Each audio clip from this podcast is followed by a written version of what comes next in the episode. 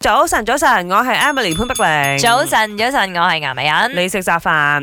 係咁啊，inspire by 呢啲新聞啦，嗯尋日前日都瘋傳嘅，咁啊就講到有一個韓國嘅男子就去雜飯檔嗰度攞餸啦，聽講話個時頭啊嬲嬲豬嘅，咁佢即係個評語就講話，喂老細，你攞咁多樣餸，我點計啊？佢究竟攞幾多樣啊？十一樣，有少少誇張啦。講真，十一樣你可以擺為餸咗。如果你有一台嘅餸啦嚇，有十一樣嘅話，但係佢冇講佢夾咗咩餸嘛，係咪？有啊有啊有啊，video 嗰啲全部都有出晒嚟㗎。有咩吓？我最印象深刻係 雞腳，因為我今尋日朝早我都食咗雞腳， 大家就會其實有好多網友都講，喂，佢識食雞腳。先講翻咧，大家都明白韓國人嘅生活習慣啦，同飲我食哋習都好慣似啦。嘅，因為佢哋有好多小菜噶嘛，哈哈前菜啊，前面嗰 OK 啲前菜，咁全部都飲啲飲啲。同埋你站咗外國人嘅角度啦吓，我咩都想試喎，咁我梗係食唔晒啦嘛，咁我又唔想貪心啊，梗係所有嘢都攞少少攞少少啦。咁有一啲人都會講話，哎呀時頭，你咪逐樣計佢一蚊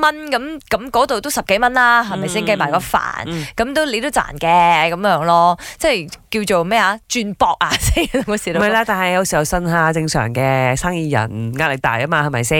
嗯即咁係啊啦，菜啊肉啊嗰啲佢都有攞啲咁樣啦。我自己又好中意夾好多餸。嗯一般上我食咩都好啦，我都中意多人嘅原因係因為我可以叫多啲唔同嘅選擇，我可以試唔同嘅味道。哦，因為你都係每一樣嘢黏一啲一我啲都咁樣想嘅試啊啫，下咁樣，咁 啊，我試過最勁係叫五樣餸咯，即即係一一碟飯盒，嗯食得晒。即係我係飯好當時少啦，喎，食 當得時晒食得晒， OK 有好多水蛋啊，嗯然之後煎蛋啊，啊咖喱雞啊， 點會咁㗎？炸雞翼啊， 點解會攞水蛋兼煎蛋為一齊㗎？唔知喎，你 feel 到好想食蛋咯，嗰一刻同埋 OK，嗰一咁刻啊係呢兩樣餸叫緊我。嗯嗱，冇啱錯㗎嚇，呢啲都係你純粹自己想食咩食個咩人。口味我嚟㗎最嘛多啦，都係攞四樣嘅啫， OK，啊，最多就攞四樣嘅啫。啊、但係我成日都唔明我即係叫雜飯嘅時候啊，放魷魚啊、嗯哼嗯燒魚啊，做咩嘢？即係我覺得好貴嘢，好少有燒魚啦、煎魚啊、蒸魚嗰啲有 啦。好大條嘅，有燒魚嘅我見過，哇咁勁我就係嚇 親，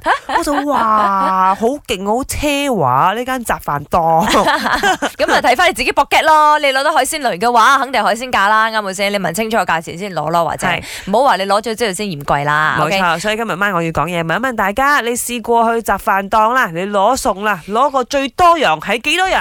我如果食雜飯嘅話，我通常最多啦都係四樣餸，可能係一個炸雞、一個肉，然之後兩樣菜，大概十一溝幾、十三溝幾左右咯，或者係一個魚、一個肉、兩樣菜，最多啦我都係攞四樣啫。新加坡食雜飯咧係嗰個人幫你攞嘅，所以我哋唔可以點睇多嘢嘅，因為佢到到四五樣菜嘅時候啊，就成大成大盤嗰啲都冇。你需要就比較好啲，因為自己用攞攞個夾係自己夾嘅，比較比較自由啲。